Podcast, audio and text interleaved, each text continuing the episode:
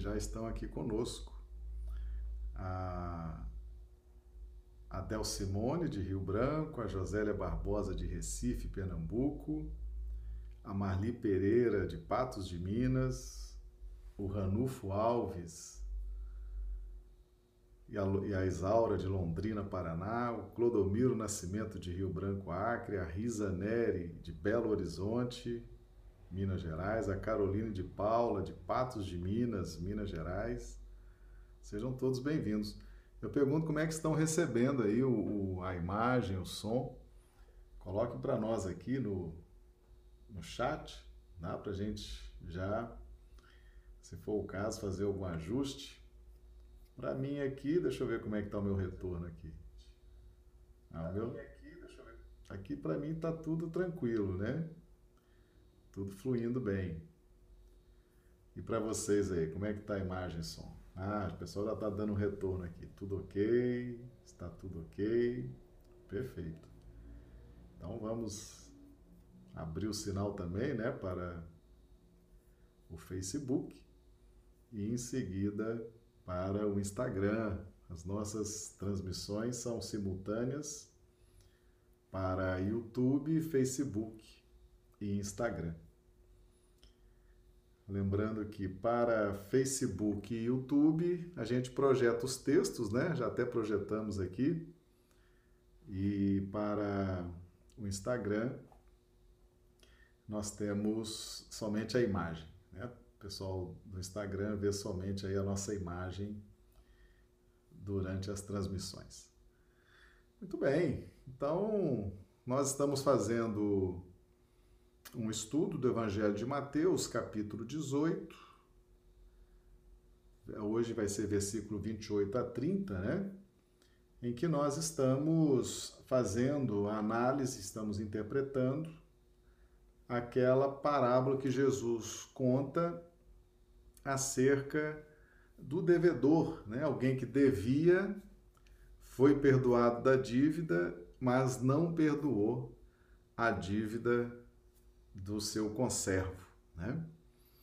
Então nós estamos ontem já começamos a, a fazer a análise e hoje vamos avançar. Trouxemos aqui o link com a aula com, com a live de ontem, né, que é o versículo 27 do capítulo 18. E trouxemos também duas outras passagens satélite, né, que nós vamos nos valer delas ao longo aí da nossa da nossa transmissão, tá bom? Então nós vimos que o, o servo extremamente devedor, né? devedor de 10 mil talentos, aquilo significa uh, reencarnação após reencarnação, aquele servo, aquele espírito ia se complicando diante da lei de justiça e se vendo já na iminência de começar a sofrer consequências mais, mais profundas né, no seu processo de evolução, ele roga, ele clama misericórdia e Deus, então, está aqui no versículo 27, e o Senhor daquele servo, movido de íntima compaixão, soltou e perdoou-lhe a dívida. Vamos cumprimentar aqui a Delque Rodrigues, o Antônio Prado, o Aldo Dedemo, pessoal chegando aqui pelo Instagram, sejam bem-vindos. Então, o que, que significa, o que, que Deus, Deus movido de íntima compaixão, ou seja, a misericórdia divina. Então, nós vimos ontem que na pauta da lei de justiça, não era possível pagar aquela dívida, uma dívida de 10 mil talentos. Mas com Jesus é possível sim pagar essas dívidas na pauta da lei do amor. E o que é lei de justiça? A lei de justiça é aquele período do Velho Testamento, aquela lei dura, aquela lei coercitiva, olho por olho, dente por dente, bateu, levou. E por que que essa lei é dura e ela perdurou por tanto tempo? criando o clima para o desenvolvimento, para a evolução das criaturas. É porque essas leis, essa lei dura, ela corresponde a, ao endurecimento dos espíritos, ao primitivismo dos espíritos. Então, nas faixas evolutivas mais básicas, mais primitivas, a lei de justiça é a lei que impera. É onde nós estamos lutando por espaço, lutando por direitos, lutando pelo direito disso, o direito de se alimentar, o direito de se proteger, lutando, matando. Então é um período extremamente rude. E depois, com a chegada do Cristo, se inaugura o clima da lei de amor.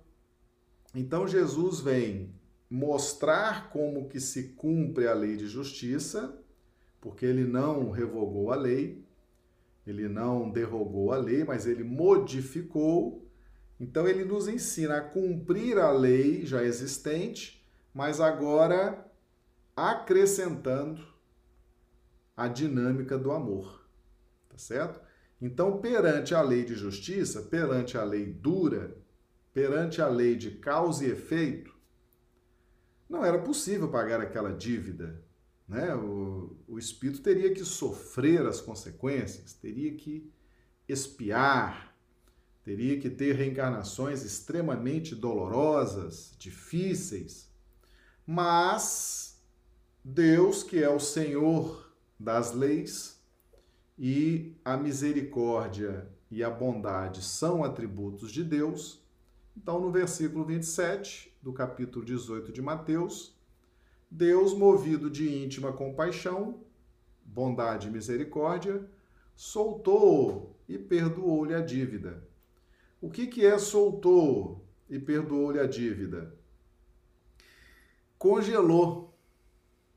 Congelou o débito, tá certo? E perdoou-lhe a dívida. Soltou e perdoou-lhe é a dinâmica do perdão é o perdão condicional, tá certo? Então nós temos que entender como funciona a dinâmica do perdão. O perdão divino para nós não é porque Deus se magoa com o que fazemos, não é porque Deus fica triste, fica deprimido, fica entristecido com o que fazemos. Não. Deus não se importa Deus não se abala. Então, o que é o perdão de Deus na vida da gente? O perdão de Deus na vida da gente é nos dar a possibilidade da reencarnação. Por quê? Porque é durante a reencarnação que nós vamos reviver as circunstâncias com a probabilidade de agora ter êxito porque já estamos impregnados das vibrações do perdão. Estamos entusiasmados com a nova oportunidade. Estamos felizes com a nova oportunidade. Então, soltou e perdoou-lhe significa você vai reencarnar. O perdão é condicional, você vai reencarnar, você vai voltar com seu livre-arbítrio e vai ter a chance de pagar a dívida, ou seja, mudar a sua forma de pensar e de sentir. E por que, que esse perdão de Deus é condicional? E aqui nós vamos lá pegar nossa primeira referência satélite aqui, Mateus 6,12. E perdoa-nos as nossas dívidas, assim como nós perdoamos aos nossos devedores tá certo?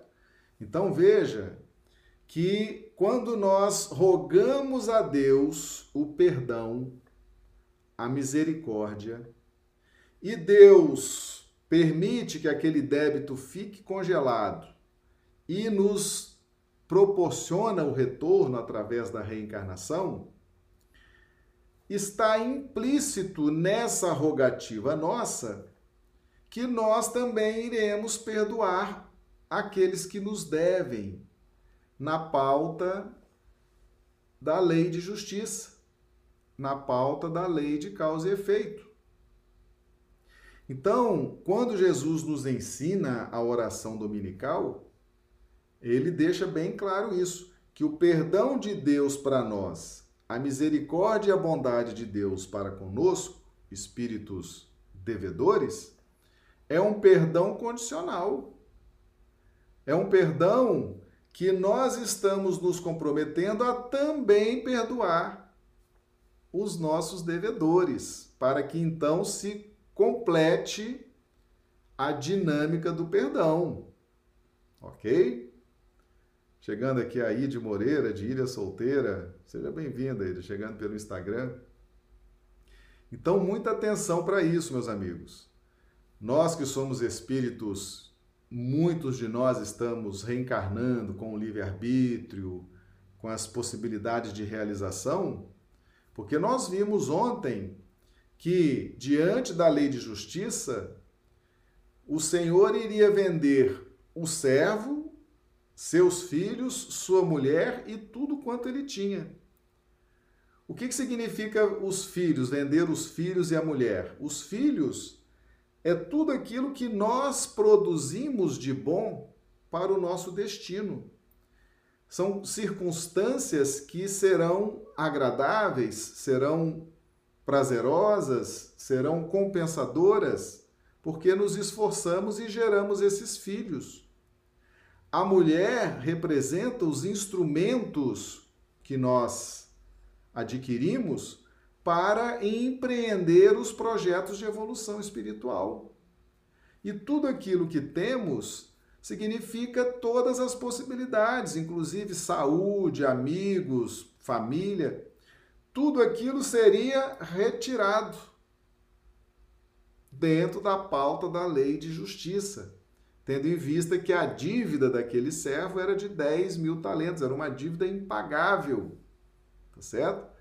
Então, no clima da lei de justiça, inclusive as condições favoráveis seriam tomadas, seriam canceladas para que ele pudesse entrar num processo de reajustamento espiritual. Então, era o que nós chamamos de expiação. Né? Então, nesse período de expiação, as nossas possibilidades de realização, elas estão confiscadas, vamos dizer assim, elas estão é, presas com, com o Criador, para que nós possamos justamente evitar na reutilização das possibilidades, complicar mais ainda o nosso destino, ok? Mas quando entra a lei de amor, aí Deus então solta e perdoa, congela o débito e aquele servo retorna à reencarnação com amplas possibilidades de realização e de prática do bem. Chegando aqui o Felipe Midley, né, também de Rio Branco. Seja bem-vindo, Felipe.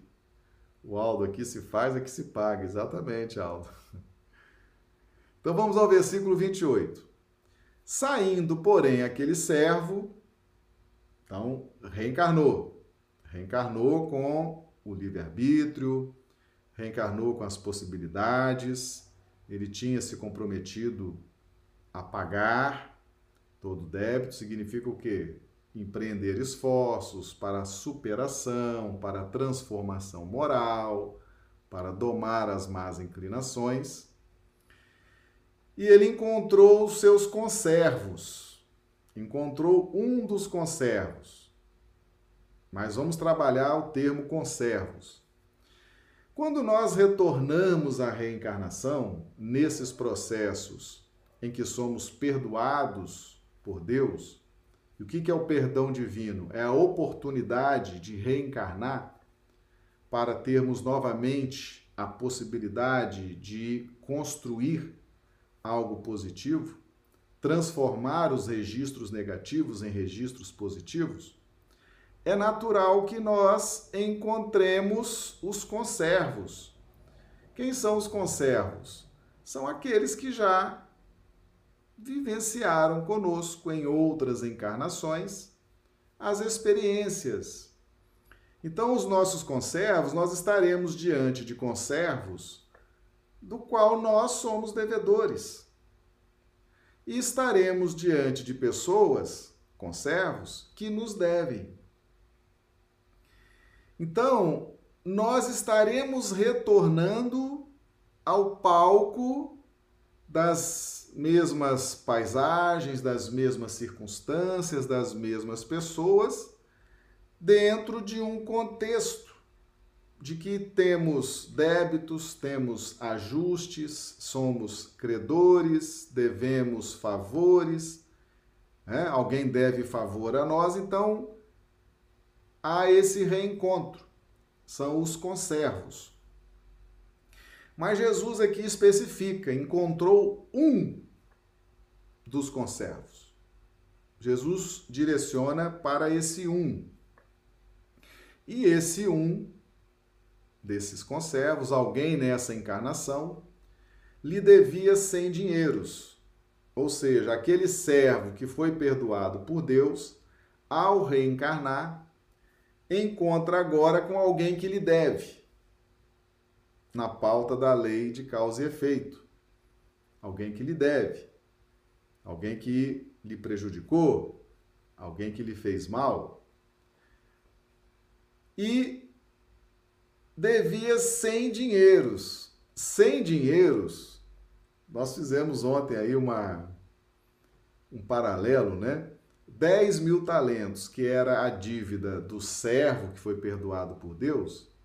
Vamos supor aí 100 trilhões de euros, tá? 100 dinheiros, que era o que o outro devia para ele, seria aí, por exemplo, diante de 100 trilhões de euros, seria aí 100 mil reais.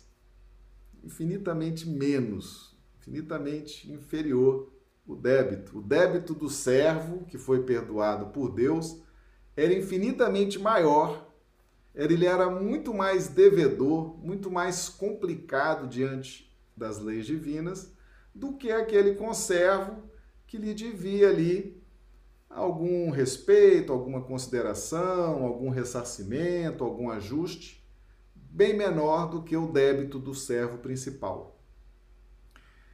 E qual foi a postura, né? Qual foi a postura? Lançando mão dele, sufocava-o.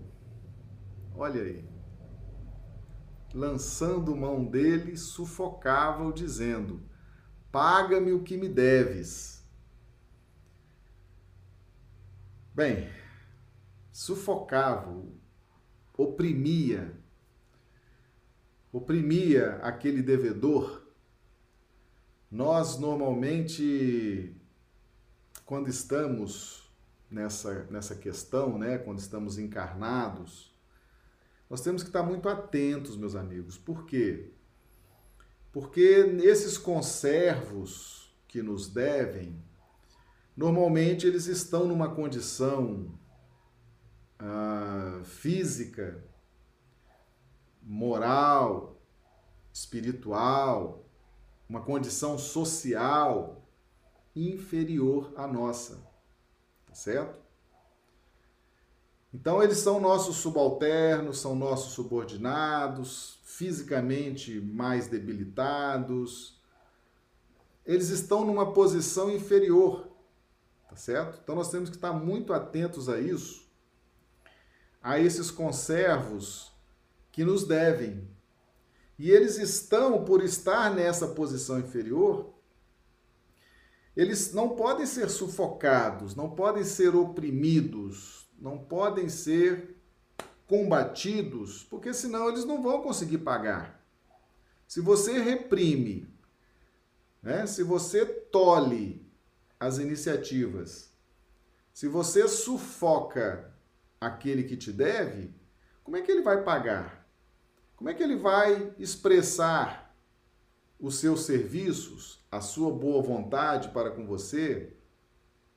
Como que ele vai te alegrar? Como que ele vai trocar experiências proveitosas, te servir? Se você sufoca, oprime, maltrata. Então há uma tendência, há uma tendência de nós percebermos nos subalternos, nos subordinados, nos inferiores fisicamente, naqueles que estão debilitados em relação a nós, muitas vezes nós sufocamos eles. Eles estão ali para nos servir, eles estão ali para nos ajudar, estão ali para colaborar com alguma nuance, alguma circunstância da nossa vida, e nós estamos ali sufocando e querendo, paga-me o que deves. É, sentido aí realmente ah, de mercantilismo, né? Tem que pagar, tem que pagar, tá me devendo, tem que pagar, tem que sofrer, tem que fazer, tem que fazer de novo, tem que passar do horário, tem... percebe? Então há uma, uma sinergia uh, de devedor e credor nesse circuito. Então ele tinha essa esse defeito, né? Ele oprimia, ele sentia que, que aquela pessoa lhe devia, aquele um, um dos seus conservos lhe devia, e ele então oprimia, querendo, paga-me o que deves. Nosso cumprimento aqui é o Betisa Vieira, chegando também pelo Facebook, seja bem-vinda.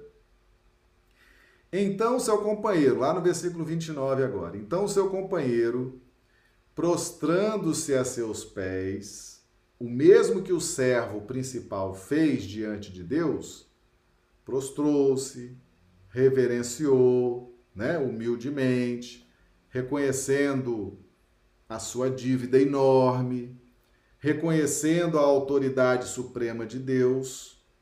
Aliás, o servo principal ele meio que não tinha opção, né? Porque Deus é o supremo, é o poder supremo. Deus é o nosso chefe, vamos dizer assim. Deus é o nosso chefe, não é o poder supremo. Deus tem autoridade suprema sobre nós.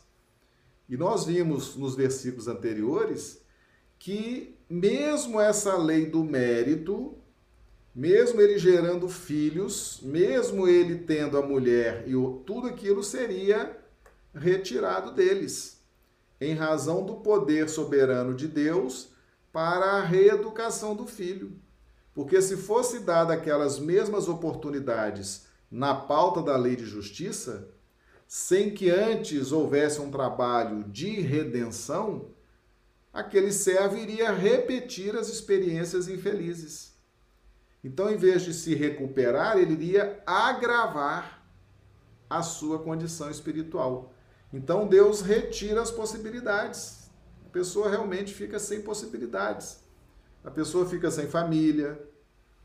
Né? Para que família? Se vai abusar, se vai abandonar, se vai maltratar. Fica sem amigos. Por quê? Por que, que vai brigar com os amigos, vai né, transformar amigos em inimigos. Às vezes fica com dificuldades para arrumar emprego, né? dificuldades saúde, dificuldades com amizade, dificuldades de todas as ordens. Por quê?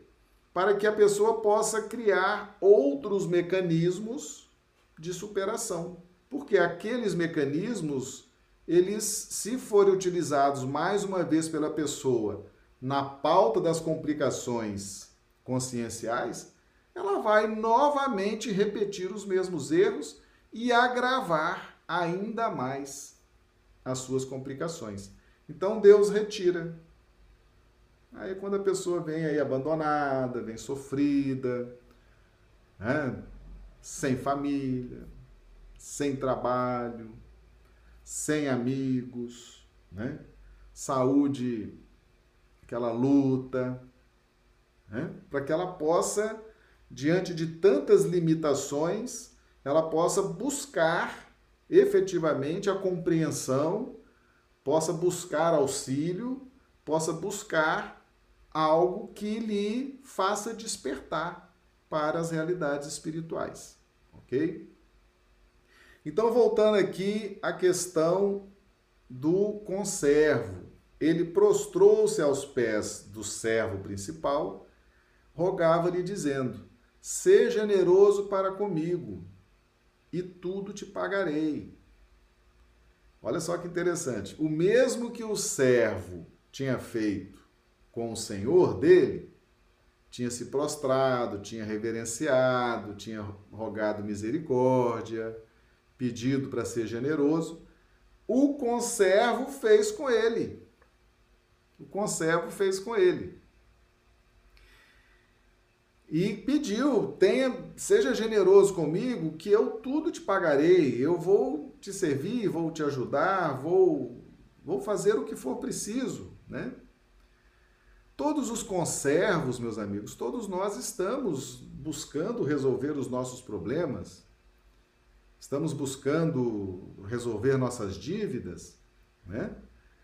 Ah, nós temos que ter esse entendimento. Numa família, por exemplo, nós somos ali, às vezes, devedores de uns, outros são nossos devedores. Há uma dinâmica semelhante no ambiente de trabalho. Nós somos, às vezes, devedores do chefe, de um colega, como temos também devedores, aqueles que nos devem, nos devem o respeito, a ajuda, o amparo. A mesma dinâmica se dá na casa espírita, a mesma dinâmica se dá no círculo social. Então, à volta à reencarnação, nós vamos encontrar esses conservos. E dentro dessa dinâmica de ajuste, reajuste, favores, acordos, né? ressarcimentos, ok? Então, o servo que tinha sido perdoado por Deus recebe agora a mesma súplica do seu conservo: Seja generoso para comigo e tudo te pagarei. Ele, porém, não quis Olha o problema do livre-arbítrio. Ele tinha voltado com o livre-arbítrio. Né? O livre-arbítrio dele não foi tolhido. Se tivesse, se não, se não tivesse havido a misericórdia divina, a bondade divina, ele iria reencarnar em processos muito dolorosos, com uma escassez de recursos muito grandes e com o livre-arbítrio tolhido, mas em razão do amor, da misericórdia e da bondade do Pai, ele retorna. Retorna aos conservos, ou seja, está no ambiente de família, de amigos, no ambiente de, de igreja, de religião, no ambiente social e com o livre-arbítrio. Ele, porém, não quis. Não quis. O problema do livre-arbítrio, né? Livre-arbítrio, a gente sempre. A gente gosta muito de benefícios, né? Mas não gosta de cooperar. E a gente, a gente no, nessa, nesse trato com o livre-arbítrio, a gente mostra muito o que a gente é, a vida que a gente já adota ou a vida que a gente pretende adotar, né? No caso dele aqui, ele manteve, manteve o sentido mercantilista, né? Não, não vou perdoar, não vou ser generoso. Antes foi encerrá-lo na prisão, ou seja, acrescentou sofrimento, amargura naquela relação. Impôs uma carga de sofrimento àquele que o devia devia respeito, devia trabalho, devia consideração, devia ajuda. E ele então impõe ali sofrimento, amargura, até que pagasse a dívida. Ou seja, um senso de justiceiro, né?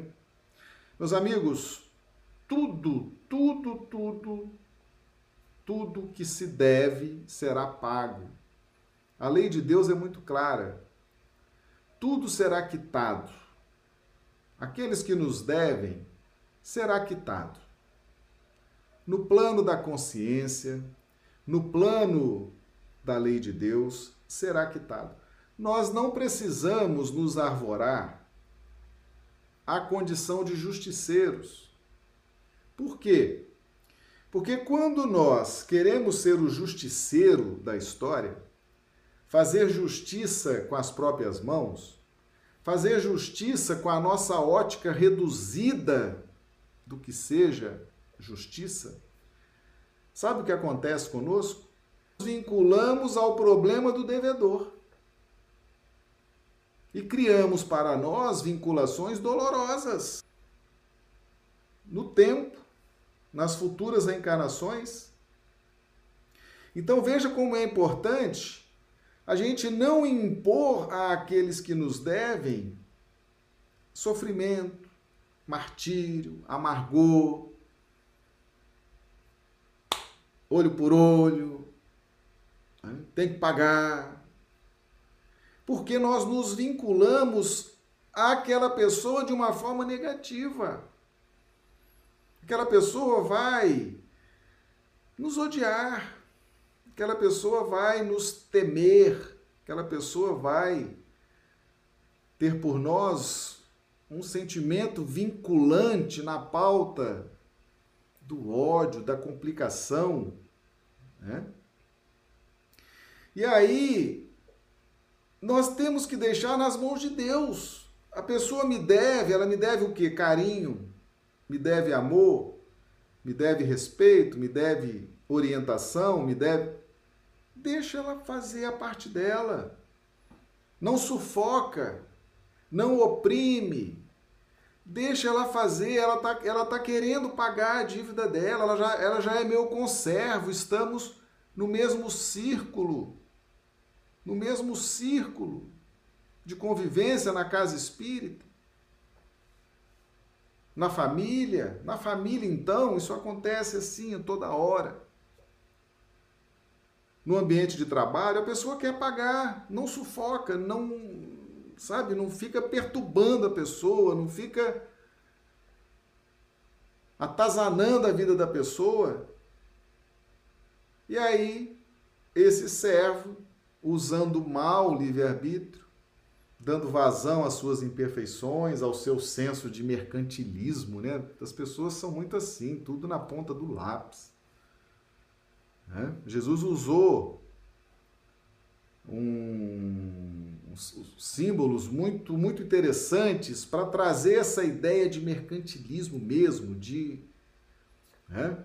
me deve, me paga, essa conta do preto no branco, o, lápis no papel.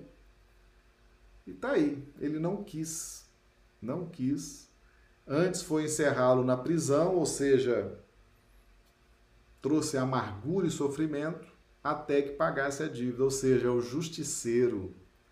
Ele se vincula ao conservo, nos problemas do conservo, nas angústias do conservo, e complica ainda mais o próprio destino. E aqui nós temos mais uma referência satélite, né, que é Mateus 5:4. Bem-aventurados os que choram, porque eles serão consolados. Quem são os que choram? Os que estão pagando, meus amigos. Aqueles que estão pagando suas dívidas, pagando seus débitos. Aqueles que estão se dedicando aqueles que estão renunciando aos pontos de vista, que estão renunciando ao orgulho, que estão servindo, estão ajudando, estão dispondo dos seus recursos, dispondo da sua saúde, dispondo da sua amizade, dispondo da sua tolerância, dispondo. Eles estão pagando. Bem-aventurados os que choram, aqueles que estão pagando o que devem, estão ressarcindo estão restituindo aquilo que usurparam dos outros. Esse processo é os que choram, porque serão consolados. Então, aqueles que estão pagando, os conservos que estão reajustando entre si, estão na pauta do sacrifício, estão chorando, estão nessa relação delicada né, com o conservo que nós somos devedores, a relação é complicada, é uma relação difícil, às vezes até para dar um bom dia é difícil. Tem até que escolher o tom Às vezes você vai cumprimentar um filho, uma filha, você tem que escolher o tom para dar o bom dia, porque dependendo do tom que você deu o bom dia, já começa ali a Terceira Guerra Mundial, não é verdade? São relações delicadas. A gente chora por dentro, se entristece por dentro, as lágrimas escorrem no íntimo de estar vivendo aquela relação difícil com o chefe, com os colegas. Né? Então, bem-aventurados os que estão pagando, porque serão consolados. Vão, pagou o débito, acabou o problema. Com a quitação do débito, todos os problemas se solucionam. Acabou. É o que está, é onde vem o consolo. Né? Mas aqui ele não quis. Ele estava com livre-arbítrio, né? Porque o Senhor soltou e perdoou-lhe ou seja, Mateus 6,12, né? Perdoa as nossas dívidas assim como nós perdoamos aos nossos devedores. O perdão que Deus nos dá, essa moratória que Deus nos dá, essa possibilidade de reencarnar com filhos, mulher e tudo que nos pertence, e mais o livre-arbítrio, é um perdão condicional, meus amigos ele só vai se aperfeiçoar se nós também perdoarmos aqueles que nos devem. Tá? Mateus 6,12. E perdoa as nossas dívidas. Olha a condição. Assim como nós perdoamos aos nossos devedores. Então, nós que estamos aí, nós que temos problemas kármicos, que temos dívidas, que temos complicações e que Deus nos perdoou, nos proporcionando a reencarnação com as possibilidades de trabalho, com as possibilidades de estar, por exemplo, exercendo a mediunidade, com a possibilidade de estar trabalhando na divulgação da doutrina espírita e do evangelho, que nos deu a chance de trabalhar, de ter um emprego, que nos deu a oportunidade de uma família, ter uma família, de ter um estado, um país que nos acolhe para a reencarnação, um clima de paz. Temos um planeta para reencarnar. Nós que temos essas possibilidades todas, e sabemos e sabemos o quanto somos espíritos complicados ainda, devedores da lei, vamos nos lembrar dessa passagem de Mateus 18, dessa parábola desse servo. Perdoa aqueles que você já percebeu que estão ao seu lado socialmente numa posição inferior, mas que estão ali com você, fisicamente uma condição inferior, talvez com uma limitação aqui, uma limitação ali, né? desprovidos disso ou daquilo. Aqueles que estão emocionalmente dependentes de você, aqueles que estão ali à sua volta e você percebe que são mais frágeis, estão ali, perdoa, não sufoca, deixa a criatura expandir, deixa a criatura emancipar. E perdoa, perdoa, ele quer pagar. Bem-aventurados os que pagam, porque serão consolados. O conservo quer nos pagar, ele já está nas circunstâncias de nos pagar. Seja através de um serviço, seja através de uma instrução, seja através de um favor, seja através de um ajuste. Né? E aí, a gente reencarna cheio de moratórias, cheio de favores, cheio de graças divinas, cheio de débitos congelados e aí chegamos aqui e somos duros com aqueles que nos devem. Somos duros com os familiares. familiares difíceis às vezes, aquele filho que a gente fala assim, nossa, o tempo todo que eu estiver falando do meu filho, eu vou estar falando mal porque o menino não é. Meu Deus, você está sufocando, está encerrando na prisão, você está criando sofrimento, está falando mal, está caluniando, está emitindo vibrações ruins para o menino, ou para a filha, ou para o pai, ou para a mãe. Eles querem pagar. Eles querem pagar. Eles estão chorando, eles querem pagar. Quando pagar, acabou o problema. Agora a gente quer encerrá-los na prisão, né? O versículo 30 aqui, ó. A gente não, a gente quer impor sofrimento, a gente quer impor dor, a gente quer a amargura. Né? Só que nós estamos aprendendo agora que quando nós nos posicionamos com o livre-arbítrio nessa direção, nós nos vinculamos a esses conservos e estamos decretando para nós a reabertura desses ciclos de ajuste e reajuste. E isso pode demorar aí, meus amigos, várias reencarnações. Várias reencarnações. Tá certo? Então, o que fazer diante desse contexto, dessas relações interpessoais, família, trabalho, vida social? Nós temos que estar vigilantes. Muitos somos nós que devemos. Estamos ao lado de conservos que nós somos os devedores. E você sabe que você está chorando, você está derramando as lágrimas. Muitas vezes o que você faz é recebido com ingratidão, com indiferença. Mas você está pagando, você quer pagar. E aqueles, e Jesus chama a atenção para aqueles que nos devem para aqueles que nos devem. Aqueles que nos devem, que estão à nossa volta, e que você já percebeu que você está numa condição superior, ou seja, você é o credor, e aquele que está numa condição mais debilitada é o devedor.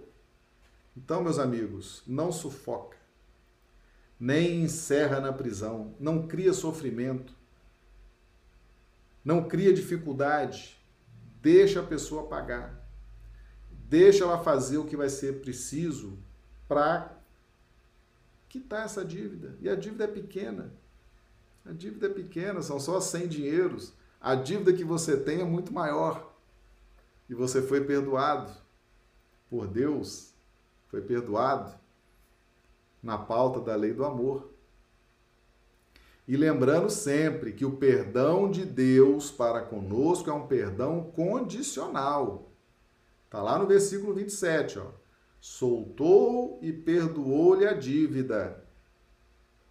Ou seja, volta, o débito fica congelado, e aqui Jesus nos ensina: Perdoa as nossas dívidas, assim como nós perdoamos os nossos devedores. Deus quer que a gente faça com o nosso devedor o que ele fez conosco. Tá certo? Deus nos perdoou, Deus nos deu a chance, Deus nos deu a oportunidade de reencarnar. Vamos também fazer o mesmo com os que nos devem, com aqueles que nós já percebemos que nos devem. É isso que Deus quer. É isso que Deus quer. Misericórdia quero e não sacrifício. Meus amigos, na pauta da lei de justiça, ninguém paga a dívida. É impossível pagar a dívida. Mas com Jesus, na pauta da lei do amor, nós pagamos sim as dívidas. O Evangelho nos isenta da lei. O amor cobre uma multidão de pecados essa dinâmica, nós precisamos entender muito. Precisamos entender muito. Como é que nós vamos pagar nossas dívidas? Como é que nós vamos resolver nossos problemas kármicos, nossas complicações com a lei de causa e efeito? perdoando, amando, sendo caridosos, domando as más inclinações, efetivando nossa transformação moral, beneficiando dentro das nossas possibilidades aqueles que nos cercam. É assim que nós pagamos os nossos débitos. Porque Deus nos perdoou e nos colocou na encarnação com essas possibilidades. E agora que nós estamos entendendo, vamos nos debruçar ainda com mais vigor diante das possibilidades da caridade. Da caridade que começa com a, os conservos que estão próximos de nós, no trabalho, em casa, na vida social, na casa espírita. Então, depois de um estudo como esse, mas ainda não acabou, amanhã ainda tem aqui versículos importantíssimos. Por quê? Porque o perdão divino não se consumou, não se consolidou na vida desse servo. Por quê? Porque ele não perdoou o conservo. Aí nós vamos ver amanhã a consequência disso. Então eu volto a repetir: o perdão de Deus para conosco é condicional. Jesus nos ensinou isso na oração dominical. E perdoa as nossas dívidas, assim como nós perdoamos aos nossos devedores. Para que o perdão divino possa se consolidar e ter toda a sua plenitude irradiando-se sobre nós, nós também temos que fazer o mesmo com os que nos devem. Tá certo? É muito importante entender essa dinâmica, porque nós nós somos danados, nós gostamos muito de benefícios. Nós gostamos muito de benefícios. Né? Queremos os benefícios, mas negamos cooperação. Nós não queremos cooperar para que as pessoas paguem. Mas benefícios nós queremos, mas nós negamos cooperação, nós sufocamos, nós oprimimos, nós impomos sofrimento, amargura. Nós ainda somos difíceis. Mas diante desses estudos, dá para a gente começar a mudar. Né? Começar a mudar essa dinâmica e nos colocarmos na posição desse servo, desse servo que rogou a Deus a compaixão e que agora está na reencarnação. Se nós nos visualizarmos como esse servo que retornou à reencarnação, com saúde, com família, com trabalho, com mediunidade, com uma casa espírita que nos acolhe, com amplas possibilidades da prática da caridade, se nós nos enxergarmos humildemente na condição desse servo, nós vamos mudar completamente as nossas relações interpessoais com os conservos que estão à nossa volta. Seremos mais atentos àqueles a quem nós devemos o nosso trabalho, o nosso esforço.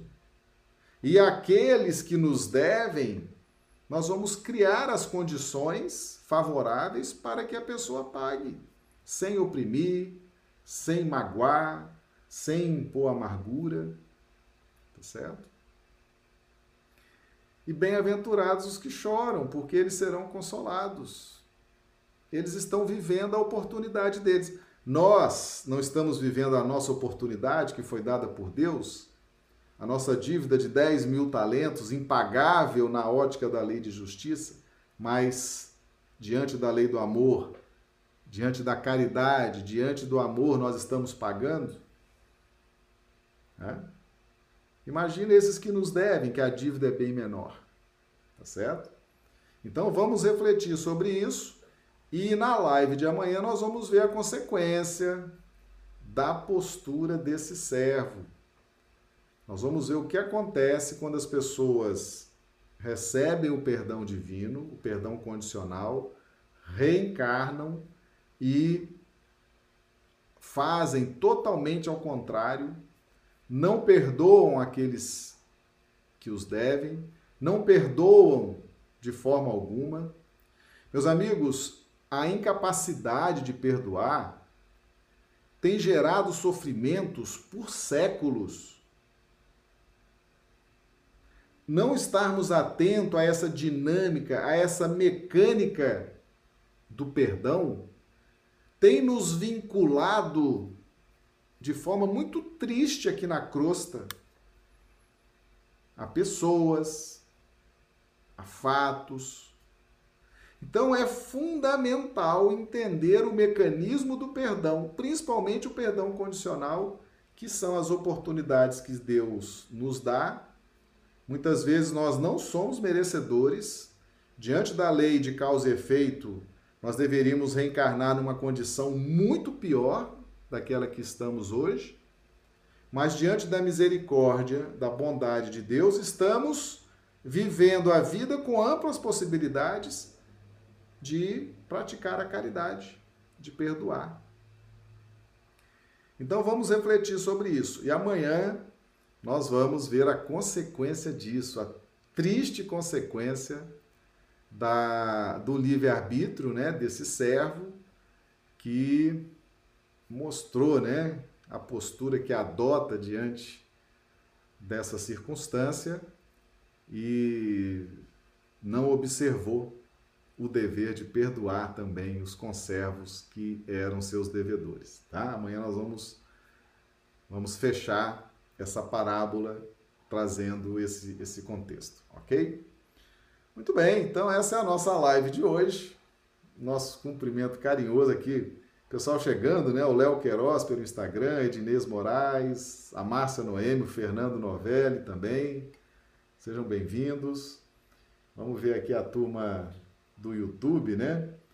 Mira Selva Coelho, de Passo de Castro, Dio Bezerra, de Manaus, Patrícia, de Rio Branco, né? Luzeni, de Chapada dos Guimarães, Edmur, de Rio Branco, a Marisete, de Rio Branco, a Juceli, de Rio Branco, a Valdirene, de Ivaiporã, Maria da Conceição de Rio Branco, Del Simone, pessoal aí nos acompanhando, né?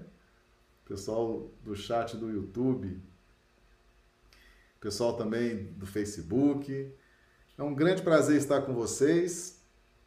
E amanhã, é, nossas lives todos os dias, de segunda a sábado, 20 horas horário de Brasília, 18 horas horário do Acre. Amanhã vamos nos encontrar aqui de novo para dar continuidade aí aos nossos estudos, tá bom? Meus amigos, que Jesus nos dê aí uma noite de sono reparador das nossas energias, né? que tenhamos aí muitas reflexões sobre esses estudos, que possa realmente tocar aí os nossos corações com bastante profundidade, tá bom? Um grande abraço a todos e até amanhã, se Deus quiser.